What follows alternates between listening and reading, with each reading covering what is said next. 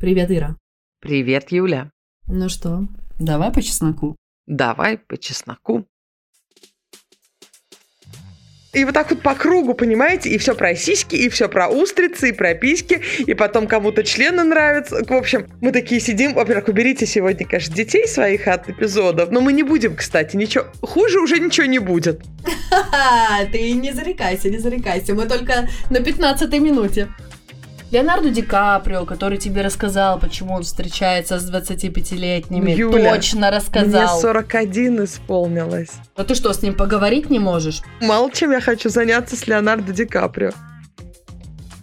Всем привет! Мы, Ира и Юля, мы живем в Стокгольме и уже пятый год разговариваем на иногда реальной, иногда виртуальной кухне обо всем. Все вопросы на свете, нам нравятся, и особенно те пикантные моменты, которые можно обсудить только с близкой подругой. А теперь представимся, Юля, это я.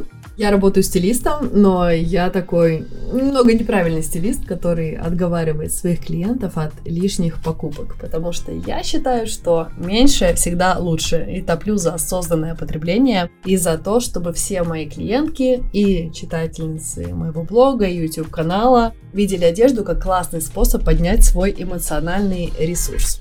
А меня зовут Ира, я веду блог про Швецию, вожу экскурсию по Стокгольму, а также помогаю малым предпринимателям продвигать себя в блоге и продавать экологично, классно и вкусно.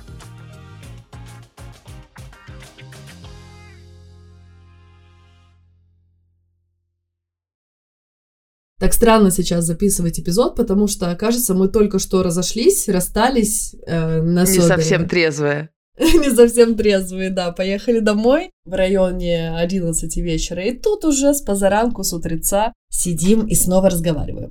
Да, вчера выбрались в кино и на ужин. И я зачинщик была этого кинопохода, потому что сейчас в кино идет новая версия одной из моих любимых книг. Это роман английский про ну, может, вы знаете, миссис Харрис, которая едет в Париж за платьем, уборщица из Лондона, которая мечтает о платье от Диора, и она экономит там три года на это платье, или сколько там, по книге я уже не помню. И вот едет в Париж покупать это платье. Мы знаем, ребят, что вы не хотите, чтобы мы обсуждали фильмы в подкасте, которые мы не смотрели. Которые вы не смотрели, да. Вы не смотрели. Но э, нам очень хочется один момент в этом фильме обсудить с вами, поэтому вам просто его расскажем. Не фильм, а момент. Да, то есть это скорее даже сам вопрос, который поднимается в фильме, а не так, что она пошла туда, а он сказал ей то.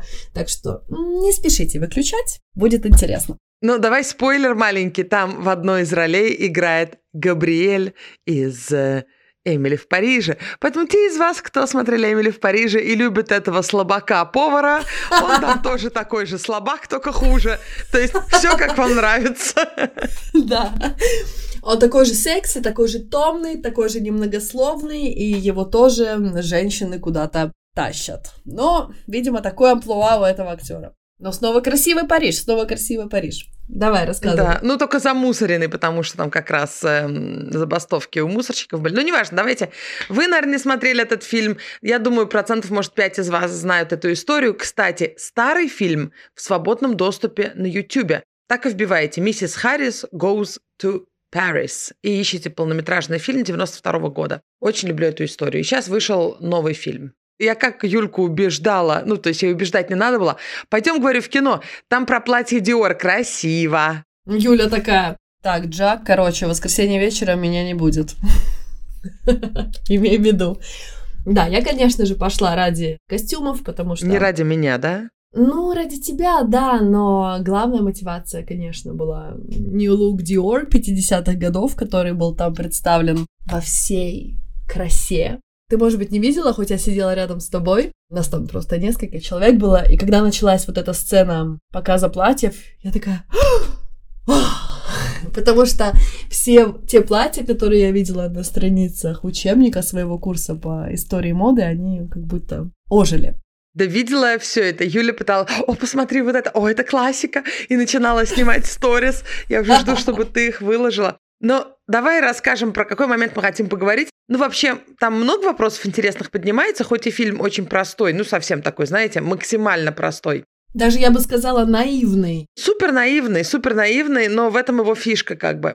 Представляете, уборщица в Лондоне, вдова после войны, и она копейки зарабатывает, убирается в богатых семьях, они к ней относятся, ну, так себе не очень. И вот в семье одной леди она увидела платье шикарное. И вообще, просто у нее мозг поехал, она не могла его забыть. Начала экономить, прям вот реально копеечки высчитывать, брать больше работы, пешком ходить, а не ездить на автобусе. Ну, то есть прям максимально экономить и э, чтобы поехать в Париж и купить платье. Вот знаешь, такую несбыточную мечту, и она решила ее сбыть. То есть большинство людей в ее ситуации, ее, скажем так, сословия, даже не подумали бы. Причем она не молодая, сколько ей лет на вид? Ну вот мне казалось по книге, она прям очень немолодая. А по этому фильму, я думаю, ей лет за 50. Ну, может, 57, 60. Тут где-то, То есть да. относительно молодая, да. Это я к чему сказала? Чтобы у людей не сложилось впечатление, что это какая-то, знаешь, история про Золушку, что молодая девушка работает уборщицей и хочет платье Диор. Потому что самым-то главным моментом было то, что, по идее, можно было сразу же подумать, а куда ты, тетенька, в этом платье пойдешь?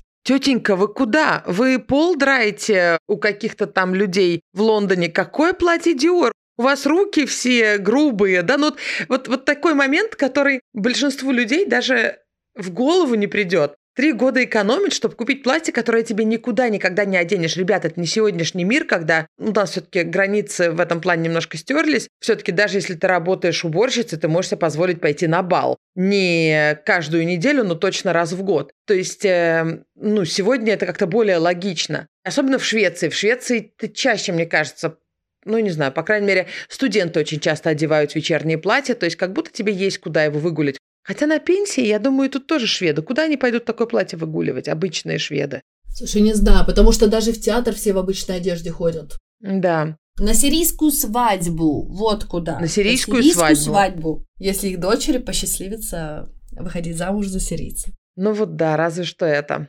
Просто сам факт того, что женщина, которая думала, что все, для нее уже ничего интересного в жизни не будет, она решает экономить каждую копейку и едет покупать платье Dior, которое стоит примерно, ну, если минимум годовой ее доход, а скорее всего больше. И э, вот тут несколько вопросов. Во-первых, раньше мне эта история очень сильно нравилась. Я видела себя в этом. То есть, вот я там не из богатой семьи, мне там тоже нужно считать каждый там рубль, шекель, неважно что. И вот есть какая-то мечта, надо куда-то накопить, куда-то уехать. Почему-то эта история доставляет бешеное удовлетворение мне. А с другой стороны, сегодня я чувствую, что это настолько бессмысленно, то есть это настолько просто маркетинг и игра на наших желаниях, у которых даже, возможно, нету под собой ничего, кроме как я увидела вот той богатой тетки, я тоже так хочу. Я не знаю, то есть у меня много очень мыслей по этому поводу. То есть, а нужно ли или реально это платье? А с другой стороны, а почему нет? Че, и помечтать уже нельзя? Что, просто оставаться вот в масс-маркете, если ты работаешь за копейки, значит, все, да, не одеваться? Я не знаю, у меня прям будоражит меня эта мысль о том, надо ли вот простому человеку копить на какие-то огромные сумки Луи Виттона. Да, у меня тоже, конечно, дофига мыслей по этому поводу. Озвучу первую. У меня часто есть клиентки, девчонки, которые выходят из декрета. И они ко мне приходят э, с таким запросом, что, ну вот я была в декрете 3, может быть, даже 5 лет, если несколько детей подряд. А мир за это время пошел дальше, мода пошла дальше, и мне нужно выходить на работу, я совсем не знаю, что надеть, потому что старый гардероб в шкафу, ну, который еще с тех офисных времен, он или уже не про меня, или же размер уже не подходит, или ты понимаешь, что все безбожно устарело, а что носят-то, что надеть? И когда мы начинаем составлять гардероб, часто встает такой вопрос, что, ну, я как бы никуда не хожу, кроме офиса, магазина и детского сада. Ну, в принципе, моя жизнь. А хочется. А, я еще забыла сказать, что я всегда вначале мы составляем мудборд, чтобы понять, что человеку вообще нравится. И там могут быть как раз-таки платья от Dior, вообще какие-нибудь умопомрачительные луки, и сразу же я встречаюсь с протестом. А куда мне в этом пойти? мне вот это вот все нравится, но я никогда не придумаю, куда это носить. С одной стороны, да, в этом есть э, зерно правды, потому что, ну, какой смысл тратить весь свой бюджет на одно очень красивое и дорогое платье, вместо того, чтобы купить себе, ну, целый гардероб на осень, предположим. Я всегда говорю, что если есть какие-то вещи, которые очень нравятся, но тебе некуда их носить, например, мне всегда очень-очень нравились именно вечерние платья. Мне правда было некуда пойти. Я была студенткой, работала официанткой, но потом моя жизнь сложилась так, что я эти вечерние платья надевала постоянно, когда мы каждые выходные ходили на сирийские свадьбы. И я считаю, что если есть что-то, что очень нравится, то нужно купить и создать в своей жизни условия, чтобы тебе было куда это носить. Например, хочешь ты носить классные Power Woman outfits, а ты при этом все еще в декрете сидишь, ну, создай условия, чтобы у тебя была такая работа, куда тебе не понадобится. Или же, если хочешь носить коктейльные платья, найди себе компанию девчонок, которые любят ходить, тусоваться по вечерам. Ну вот как мы вчера. Мы вполне себе могли быть в коктейльных платьях, да? Уместно выглядели бы очень. Да, слушай, я только единственное, что думаю, хорошо, что там, наверное, никто по-русски не говорил в этом О, ресторане. боже мой, о, я, я, я надеюсь. Нет, слушай, нет, это вообще мелочи, мелочи, мелочи. Когда вы начали устрицы сравнивать с непонятно чем, а потом, подожди, это вообще мелочь, а потом, значит, э, не будем имена упоминать, начала говорить, что, в принципе, ей очень всегда хотелось силиконовую грудь потрогать, а третья начала говорить, что ей сиськи чужие трогать не нравится, а пятая начала говорить, что ей вообще-то и девочки тоже нравятся. И вот так вот по кругу, понимаете, и все про сиськи, и все про устрицы, и про письки, и потом кому-то члены нравятся. В общем, мы такие сидим, во-первых, уберите сегодня, конечно, детей своих от эпизодов, но мы не будем, кстати, ничего, хуже уже ничего не будет. Ты не зарекайся, не зарекайся, мы только на 15 минуте. Да, громко и все ха-ха, ха-ха, и весь ресторан, ну там было всего несколько столиков, оборачивались, конечно, но мне очень хочется надеяться, что они не понимали по-русски. Я тоже надеюсь, потому что один молодой человек очень пристально на нас смотрел. И я такая, так, надеюсь, он не понимает. Потому что никогда не знаешь. Блин, пришли русские девчонки, оборали весь ресторан, и я очень надеюсь, да, что хотя бы хозяева не поняли, о чем мы, а то нас больше не пустят. Да, конечно. В любом случае, было весело, и несмотря на то, что это не был какой-то, я не знаю, мишленовский ресторан, мы вполне себе могли надеть коктейльные платья Абсолютно. и в кино, и в ресторан, и чувствовать себя просто королевами этого вечера. В следующий раз так Абсолютно. Сделаем. Давайте, в следующий раз так и сделаем. Да. Точно. Ну и я к тому, что одежда, если она офигически нравится, она может притянуть к тебе те самые условия в жизни, которых ты на самом деле хочешь. То есть это может быть таким индикатором, что-то, что подсвечивает тебе твои истинные желания. Или же, с другой стороны, это может быть и тем самым маркетинговым ходом, когда ты думаешь, что твоя жизнь как-то магическим образом улучшится, если ты купишь вот эту супердорогую сумку, а она может и не улучшиться. И насчет этого платья тоже, вот как будто ей кажется, что все эти горести, там, военные, послевоенные, смерть мужа, как будто они не то что исчезнут, конечно, а как будто ей положен вот какой-то десерт, какое-то что-то такое красивое, приятное. И, безусловно, Да, ведь да, она точно должна пожить для себя. Но я просто думаю, стоит ли это того, чтобы столько лет на это копить и иметь возможность использовать только редко, больше смотреть как на искусство скорее, да.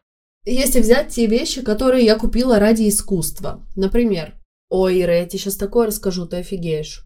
Так, боже, мне аж плохо стало. Ну ладно, я закончу мысль. Те вещи, которые я купила ради искусства, потому что они были очень красивые, это, например, наша люстра на кухне, вот эта вот стеклянная, красивая. Помню, мне было тяжело решиться на эту покупку, на тот момент это для, меня была самая дорогая вещь в интерьере. Потом я уже разошлась, но тогда прям, ой, и она меня радует каждый день. Другая вещь, которая мне очень радует каждый день, это картина Зои Лагеркранц, которая у нас э, в гостиной висит. Ну, все картины, но больше всех меня радует та большая с, э, с цветами, про которую я рассказывала в одном из прошлых эпизодов, как я ее случайно купила. Эта картина просто освещает мой дом своим теплом каждый день, и мне просто пофигу, сколько бы она ни стоила, я бы ее купила заново.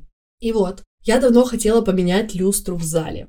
Я хотела такое же чувство, как у меня на кухне в зале, когда я смотрю, и мне прям, м, А так как дети маленькие, ну, реально нецелесообразно сейчас покупать какие-то дизайнерские предметы интерьера, потому что на столе они могут нарисовать, диван они могут залить, хотя у нас все-таки более диваны, но мы их импрегнируем спреем таким специальным.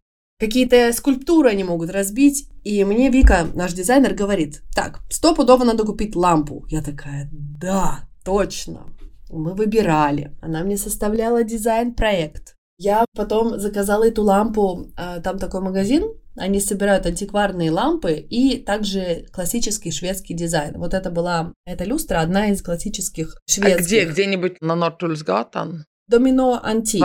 На Upplandsgatan, Вассастан, да. А, ну да-да-да, там несколько. У меня торшер оттуда, да-да-да. Вот, и наконец-то я ее купила, наконец-то ее забрала, я принесла ее домой, мы ее повесили. И она такая красивая, она такая стильная, я на нее смотрю, и, блин, мне так классно, мне так нравится. На следующий день я ухожу с тобой. Точнее, в этот же день я ухожу с тобой. Что случилось с лампой? Дети ее разбили. Как? Гоша решил проверить, что будет, если кинуть в нее подушкой. Она разбилась. Друг об друга стукнулись плафоны, и один просто рассыпался по полу. Вот так. Даже суток не провисела эта красивая, дорогая люстра, которую я с такой любовью выбирала. Может, можно плафон отдельно купить где-то? Я думаю, что да, я позвоню в этот Домино Антик, потому что они специализируются именно на лампах этого дизайна. Возможно, можно заказать отдельно. Капец, у меня слов нет, у меня прям сердце стучит. Да, это я к тому, что, ладно, предположим, я еще не смотрела, но надеюсь, что можно заказать плафон. Если бы это было, например, платье Dior, ну вот то самое, и с ним бы что-то случилось до того, как я успела его надеть. Потому что лампа я еще вообще люстрой. Надо говорить люстра. Я Ой, капец какой. Я видела твои я истории, не успела где ты ее насладиться показывала. вообще ни разу. И они ее разбили. Я просто, блин. Сколько она стоила, Юль? Ну, она как бы не какие-то баснословные деньги, 500 евро. А, пять тысяч. Да. А, наших крон. Я думала, она 50 стоит. У меня... Нет, ну ты что? Большая стоит, например, 13. Ну, окей. У меня инфаркт уже поменьше, инфаркт уже поменьше. Но, может быть, надо было сразу сказать, да, возможно, это звучало, как будто она стоила 50, нет. Это все равно я могла купить в Икее за 500 крон, за 50 евро. Все остальные наши лампы, ну, например, в спальне у нас висит, она стоит 900. Я просто в этом магазине видела лампы и за 100 тысяч, и за 150 тысяч. И, кстати, вот эм, заходить в такие магазины, в которых тебе кажется, что все жутко дорого, это тоже такой момент, который очень эм, относится к той теме, о которой мы говорим, позволить тебе зайти в дорогой магазин, потому что в таких магазинах тебя не сильно по одежке смотрят, как, например, в супер каких-то элитных, не знаю, ну вот как на нее смотрели в магазине Dior, например, на эту уборщицу, да? в антиквариатных магазинах в Стокгольме там есть совершенно недорогие вещи, которые прямо рядом лежат с очень дорогими. Да. Мы сейчас не про секонд-хенда, мы говорим про классные дизайнерские магазины. Но там есть, например, ну, не знаю, тарелки какие-то старые, ну, по 300 крон. Это недешево для тарелки, но Мгм. большинство людей могут себе позволить это, хотя бы зайти посмотреть и подумать над этим, понимаешь? То есть эм, заходите в такие магазины, а для меня раньше, мне казалось, что ну что я туда пойду, там дорогие лампы, да ну нафиг. А сейчас спокойно захожу, смотрю, насмотренность повышаю. Да. Вот даже торшер себе купила за 2000, ну 200 евро. Ну, тоже не икеевская цена, не какая-то баснословная, но не икеевская, да. И, не, я понимаю, что я не обеднела от этих 500 евро, но, блин, мне она так нравилась. Мне даже больше парит то, что мы потратили с Викой время на то, чтобы ее найти. Она подходит по... Короче, там такое темное дерево, и оно сочетается с иконами, которые Джак заказал из Греции, с которых весь этот сыр-бор вообще с э, большой комнатой пошел. Вот, и мне вот это обидно, то, что эмоциональная ценность ее для меня уже была большая. Не просто я зашла, о, лампа, я ее купила, а я ее ждала, радовалась, что наконец-то мы нашли то, что классно подходит. И тут, блин, они ее бьют прямо сразу. Капец, я просто не знаю, что сказать. Как можно разбить лампу? я сама в дети, шоке, я очнитесь. сама в шоке. Я Вике говорю, блин, Вика, они уже ее разбили, уже. Она такая, чё? Я же всем клиентам говорю, покупайте люстры, до люстры дети не дотянутся. Я говорю, ну вот да, сделай теперь скидочку на то, что не дотянутся все, кроме детей Юли Бандок. Они долетят, драконы. И не то, чтобы мне жалко денег. Просто я настолько предвкушала, что наконец-то в зале будет более законченный вид. все будет сочетаться, я буду сидеть там, смотреть на эту красивую люстру, и теперь заново все. Мы ее сняли, положили в коробку. И старую как-то уже не хочется вешать. Ну, как бы она не старая, но имеется в виду та, которая у нас была. И интересно, а что Вселенная мне хочет этим сказать? Что это за карма такая? Да это не карма, потому что в большинстве случаев, когда ты что-то покупаешь классное, ты, Юля, у тебя это годами тебе служат, ты это очень любишь, и ничего с ним не происходит, и никакие дети это не разбивают. Но когда раз в сто лет они разбили что-то такое ценное, ты на это обратила внимание и думаешь, а вот, наверное, такая карма. А карма у тебя очень удачливой женщины, у которой никто ничего никогда не разбивает. Очень везучий, понимаешь? А один раз не повезло, ну это как бы, ну это погрешность статистическая.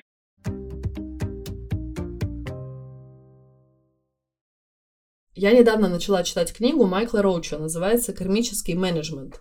И там говорится, что карма — это все, что мы делаем для кого-то другого. Это такие как будто семена, которые могут быть посажены в нашем сознании. Только через наши действия, хорошее действие или плохое, по отношению к кому-то другому. И в старых тибетских книгах карму сравнивают с эхом. То есть ты кричишь, и она тебе возвращается. И чтобы она вернулась, для эха нужны стены. А стены — это люди. То есть, если ты что-то людям посылаешь, тебе оно возвращается. И вот в фильме же она посылала людям только хорошее. И мне кажется, это фильм, на самом деле, несмотря на всю свою наивность, про это. Она только хорошее делала людям, и ей постоянно все возвращалось. Хотя можно подумать, ой, ну такого не бывает. Люди не бывают такими отзывчивыми и милыми. Ладно, не буду спойлерить. Но ты понимаешь, о чем я. Весь сюжет строится на этом. Да, но не все люди там отзывчивые и милые. Но по отношению к ней, ну не все прям, ну... Нет, ну а в жизни большинство тебе к тебе плохо, что ли, относится? Большинство в жизни, если ты хорошо ко всем относишься, к тебе будет большинство хорошо относиться. К ней все хорошо относятся, кроме там, ну, 3-4 человека. Ну, мы не знаем об остальных. Я не имею в виду, что люди, ну ты с ними приятно разговариваешь, дружелюбно, и они тебе не в этом смысле. А вот то, что ты раз бриллиант на дороге нашла, или раз тебе вернули деньги, которые ты проиграла. Или, скажем, о, тебе вдруг подарили платье, хотя ты не ожидала. Слушай, это исключение. Мы же не видим остальной истории, хотя мы видим часть, что она работает на богатую семью, которая постоянно ей недоплачивает. То есть к ней многие относятся плохо. Относятся плохо, но Вселенная, карма ей посылает хорошее.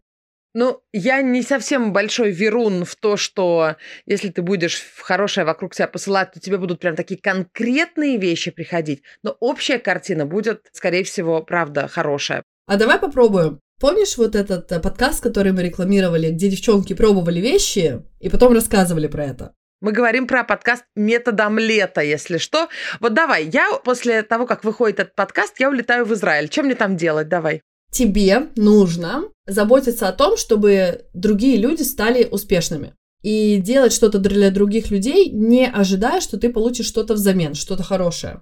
И на этом месте хорошо вставить рекламу, потому что я очень люблю помогать другим людям быть успешными.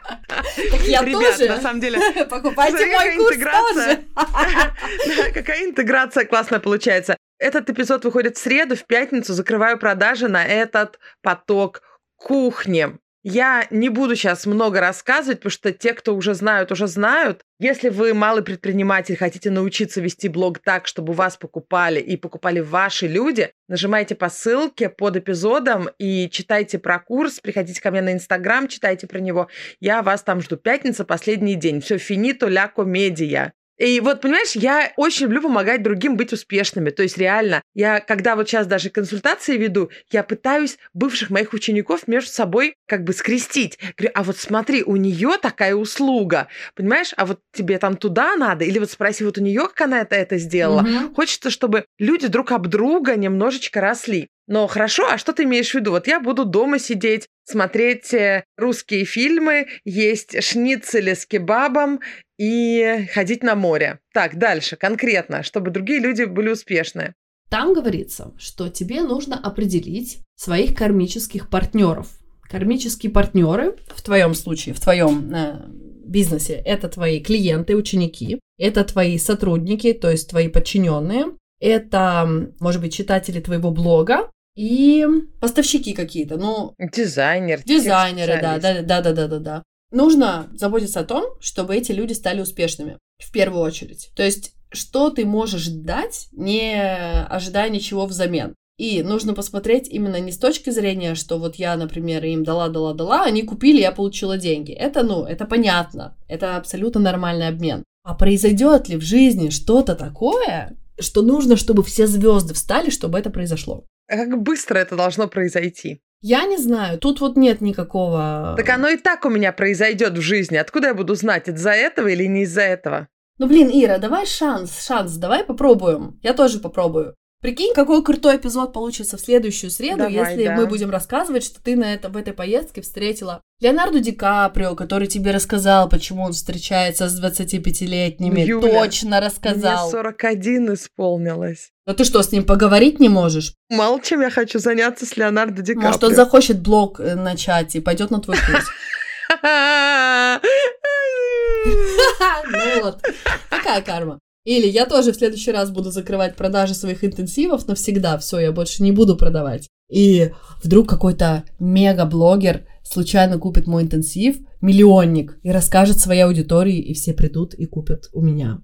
Вот если честно, мне кажется, эта позиция немножко не взрослого человека. Не, не про тебя сейчас, а про меня и про вот мечтателей, и про миссис Харрис. Потому что все вот это, оно и так будет происходить. Если ты будешь нормально просто жить и делать то, что тебе нравится, и хорошо ко всем относиться, будет с тобой хорошие вещи происходить. Но вот мечтать о каком-то, что придет кто-то и что-то случится само по себе, не знаю. Мне проще просто контролировать все. И, ну, все имеется в виду. Мне проще сделать это самой, заработать, не ждать, что мне кто-то даст. В ее случае, например, миссис Харрис, у нее там под конец ее этих нескольких лет экономии, у нее там три большие суммы пришли, случайно как бы, что помогло ей как бы закрыть кассу этого платья. Но Понимаешь, это как будто бы вот мечтать о каком-то таком несбыточном, что-то вот случится, что-то вот, ой, а вдруг мне там, не знаю, наследство оставят, а вдруг, не знаю, там, у меня дядюшка на Мадейре умрет, наследство оставят. Это полный инфантилизм, я ненавижу такое. Но книга не про это, книга про то, что положительную карму сеют твои действия. Ты не можешь сидеть на диване и «Ах, дядюшка на Мадейре, умри, я даже не знаю, что ты существуешь, но умри, пожалуйста, и оставь мне наследство». Кстати, дядюшка на Мадейре – это не отсылка не к вашему отпуску, а к Джейн Эйр. У нее дядюшка на Мадейре умер и оставил ей наследство. Ну, конечно же.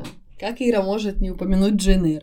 Хорошо, окей, значит так. Всю поездку в Израиль, а это все осенние каникулы шведские, будем концентрироваться на том, чтобы помогать другим быть успешными. Ну, посмотрим, посмотрим. Сеять положительные кармические семена. Я тоже Хуже-то не это будет, делать. будет только лучше. Я и так сею их, просто буду более нацеленно их сеять. Знаешь еще, почему я начала читать эту книгу? Так как я сейчас очень интересуюсь всей темой матрицы души, про которую я рассказывала тоже недавно. Я сейчас у Вероники, у моей подруги, улитка.коуч, у нее ник, прохожу курс по матрице. И моя цифра, которая, точнее, энергия, которая соответствует цифре 8, которая объединяет всю матрицу и служит э, таким катализатором для моего успеха в жизни во всех сферах, это как раз-таки понимание законов кармы. Я такая, чё? Чё за хрень? А можно мне что-то поконкретнее? А можно мне императрица, вот это понятное что-то? Или, скажем, как у тебя... Что у меня где? Сейчас я посмотрю, какая у тебя энергия, Ира, сорян. Не надо мне смотреть, я не люблю это. Я для себя посмотрю. Да? Но ты сейчас это скажешь, наверное? Ладно, хорошо. 1900 какого ты года? 81-го, 81-го. Юлька что-то там увидела? Ну, классно, классно.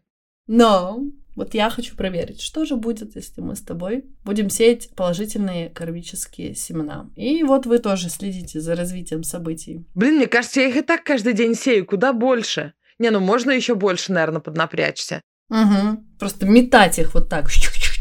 Юлька сейчас делала движение, как будто она сцеживает молоко, но неважно.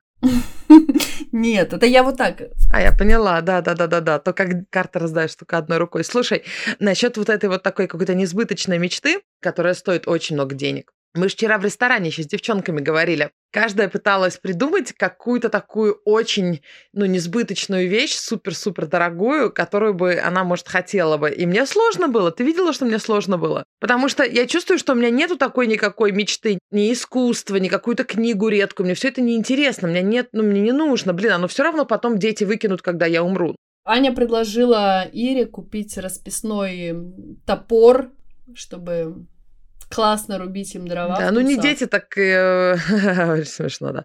Не дети, так э, внуки. То есть э, то, в чем у меня будет цен, ну я не знаю. Как-то, я думаю, просто если бы мне что-то очень хотелось, я бы уже купила. Даже если бы это стоило миллион крон. Ну, если прям очень надо было, я поднакопила, заработала, купила. Но если это что-то настолько баснословно дорогое, мне, например, не очень нравится копить на вещи. У меня такое впечатление, что я живу непосредством. То есть, если я не могу купить какую-то вещь, и она ничего не изменит в моем месячном бюджете в том месяце, значит, я живу непосредством. Одно дело, конечно же, если я, например, ну, предположим, у меня был большой запуск, я заработала деньги, я что-то купила, наградить себя и порадовать себя, и дальше уже распределяю бюджет. А не так, что а, там копейку последнюю отложила и купила. Ну, вот это мне я так себе как-то. Нет, ну я даже не об этом, а, знаешь, нашла бы способ заработать. Мы причем говорили не о практических вещах, потому что у меня много практических вещей, которые я бы хотела. Например, я бы хотела вот соседние участки бы купить, например. Ну, возможно, мы это и сделаем, когда у нас тут застраивать будут. Может, мы купим соседние участки. Но именно что-то такое, что вообще бесполезное вроде как. А давай спросим у слушателей у наших тоже. Напишите, пожалуйста, в комментариях под этим эпизодом в Инстаграме у нас. Давай нижнее подчеркивание по нижнее подчеркивание чесноку. Есть ли у вас какая-то такая вещь или что-то совершенно бесполезное, но очень красивое и что-то, чем вам бы хотелось обладать, просто чтобы оно было ваше. А я хотела картину художника Джей Васицеки, его зовут. Я когда-то о нем рассказывала очень давно. Его картина стоит около, ну, больше 100 тысяч крон, больше что-то 11 тысяч долларов, 12. И он мне запомнился очень тем, что он, когда был маленький, они с родителями много плавали на яхте, и он практически вырос на яхте. До пяти лет они жили, путешествовали вокруг Австралии и по миру. Он сам из Австралии. И потом он начал рисовать, ему понравилось рисовать, он продолжил и стал художником. И его интервьюер спрашивает, а, ну, в смысле, вот понравилось и стал художником, это как? Он говорит, да, мне просто никто не сказал, что есть какие-то люди, которые работают на нелюбимой работе. Я никогда таких людей не видел в моем окружении. И я не знал, что это какая-то странная схема просто начать работать с тем, что тебе нравится. Для меня это было совершенно естественно. У меня другого примера в жизни как не это круто было. слышать. Я, такая... я надеюсь, что мы идем туда. Что? Я тоже надеюсь. И наши дети тоже. Мы уже сейчас понимаем, что вот эта вся фишка работать где-то на кого-то, который тебе не нравится. Одно дело работать в найме в компании, в которой тебе кайф, да, и совсем другое через себя переступать в час пик, ехать куда-то, чтобы потом вернуться. Знаешь, меня даже, я сейчас тебе фразу скажу, которая меня в самое сердце поразила. Я не помню, в каком блоге я это увидела, у кого-то, за кем я подписана, и она в сторис просто переписку с э, подписчицей повесила. И подписчица говорит, вот вы мне там открыли глаза. Раньше я бегом в садик, бегом на работу, бегом с работы. И еще вот бегу с работы и думаю, ага, фарш, э, значит, достала, успею котлетки сделать до прихода мужа. И вот эта вся фраза, я просто на нее смотрела, у меня прям физический дискомфорт был от нее, понимаешь? Ага. Хотя вроде я выросла в семье как раз, которые работали. То есть у меня перед глазами было очень много примеров, которые работали и не всегда на любимой работе. И я тоже так начинала. То есть я даже не знала, что можно от себя отталкиваться. То есть я, когда росла, я знала, что я могу делать, в принципе, ну, любимую работу, да, то есть у меня не было такого, я буду где-то пахать на нелюбимой работе. Я знала, что я найду по образованию, образование по душе, но что-нибудь такое будет. Но я все равно не думала отталкиваться чисто, а что мне интересно прямо сейчас? Понимаешь, от чего у меня прям душа горит? как-то всегда все равно отталкиваешься, какой-то такой компромисс. Вот. Все-таки я даже не знала раньше, что можно не работать вот с утра до вечера вот так. Хотя люди всегда были в моем окружении, которые делали что-то креативное. Это интересно. Я думаю, мы туда идем. Но вот мои дети уже видят, что, во-первых, родители часто из дома работают. Во-вторых, они видят, что мы не там рано утром и поздно вечером выходим. Они видят, что я работаю вообще в, там, в музее, хожу там, и так далее. Потому что вот, например, Магнус пришел в понедельник домой и сказал, в прошлый понедельник, а моя учительница тебя в музее Васы видела, значит, в воскресенье. То есть он понимает, что я где-то там хожу и делаю что-то очень интересное. Ага. И поэтому мне бы хотелось на стене иметь картину художника, который посадил это зерно в мой мозг. Вчера девочки надавили, я тоже там художника одного показала им, которого я люблю, датского. Но чисто потому, что ты уже от безысходности. Ты так долго думала, что было уже странно, Ира. Нет, но вы надавили так социальный прессинг. Ну давай уже, давай уже. Ну давай, что-нибудь ценное покажи нам. И я такая, я не знаю. Я потом ушла, я понимаю, что я не хочу его картину. Я бы не потратила, не то, что деньги бы не потратила, я лучше эти деньги отдам в благотворительность. Мне не нужна его картина. Ну вот, например, картина художницы с Готланда, но она 8 тысяч стоит, то есть э, не, не 180 миллионов, которая мне очень когда-то понравилась. Я думаю все-таки купить. Мне очень нравится мысль обладать частичкой энергетики человека именно через картину. Если я знаю, что эта энергетика классная, если я как-то за человеком, опять же, наблюдаю через блог или через соцсети. Поэтому я считаю, что ты а, я можешь думала, свои картины уже давно, давно, давно продавать. Юля, тебя столько люди слушают, хотят. Понимаешь, вот у нас прям близкие отношения с подписчиками, это как друзья, понимаешь? И эм, мне кажется, ты свои картины можешь запросто через блог начать продавать. Ну, не, запросто это немножко так. Я... Ну, не совсем. Ну да, скидочку сделай. Ты умеешь продавать в блоге, и причем это же не ай наны наны, да, посмотрите, вот какая картина. Просто вот ты показываешь, как ты ее рисуешь, и у меня прям мурашки, ты так круто их рисуешь. Это АСМР просто последние инстанции. Перематываю, как эта вода растекается, как эта краска растекается. И ты представляешь, когда это засохнет, это будет у тебя в гостиной. Это так круто. Юль, когда ты будешь продавать свои картины, найми меня агентом. Хорошо, давай. Напишите, пожалуйста, вы бы купили мои картины? ну, может быть, не, не как, типа, какую-то супер дорогую вещь, а как, э, ну да, как частичку моей энергетики. Хотелось ли бы вам иметь? У меня классная энергетика. Да, конечно, у нее карма, вон, посмотрите, вся светится. Да, вообще, восьмерки там какие-то летают. Уж не знаю, да. что это, но это явно хороший знак. Явно, явно. Знак бесконечности. Ну что, на этой бесконечной ноте давай закончим эпизод, пока опять кто-то не начал звонить в дверь или ломиться к тебе в окно. Вы не представляете, у нас сегодня эпизод, как Франкенштейн, по лоскутам собран. Слава нас уволит. Да, Слава нас уволит когда-нибудь. Ужас. Ты знаешь что, вот я сейчас на тебя смотрю, ты у меня чуть-чуть размытая, и у тебя очки такие чуть-чуть похожие на очки у Анны Дельви в интервью с Собчак. Если кто не смотрел интервью, давайте вы подготовитесь к следующему эпизоду и посмотрите последнее интервью Собчак, которая... Вот с Анной Делви у нее было интервью. Это та самая Inventing Анна, про которую мы в прошлом эпизоде говорили, про которую мы целый эпизод раньше записывали, чтобы у нас общий знаменатель был к следующему эпизоду. Да, давайте так сделаем, точно, предупредим, про что мы будем говорить, чтобы мы все как бы вместе сидели слушали, и вы можете нам прямо отвечать во время прослушивания. Да-да, я так и подумала, что она коза. Или наоборот, ах, какая гениальная женщина. Да, будет классный эпизод.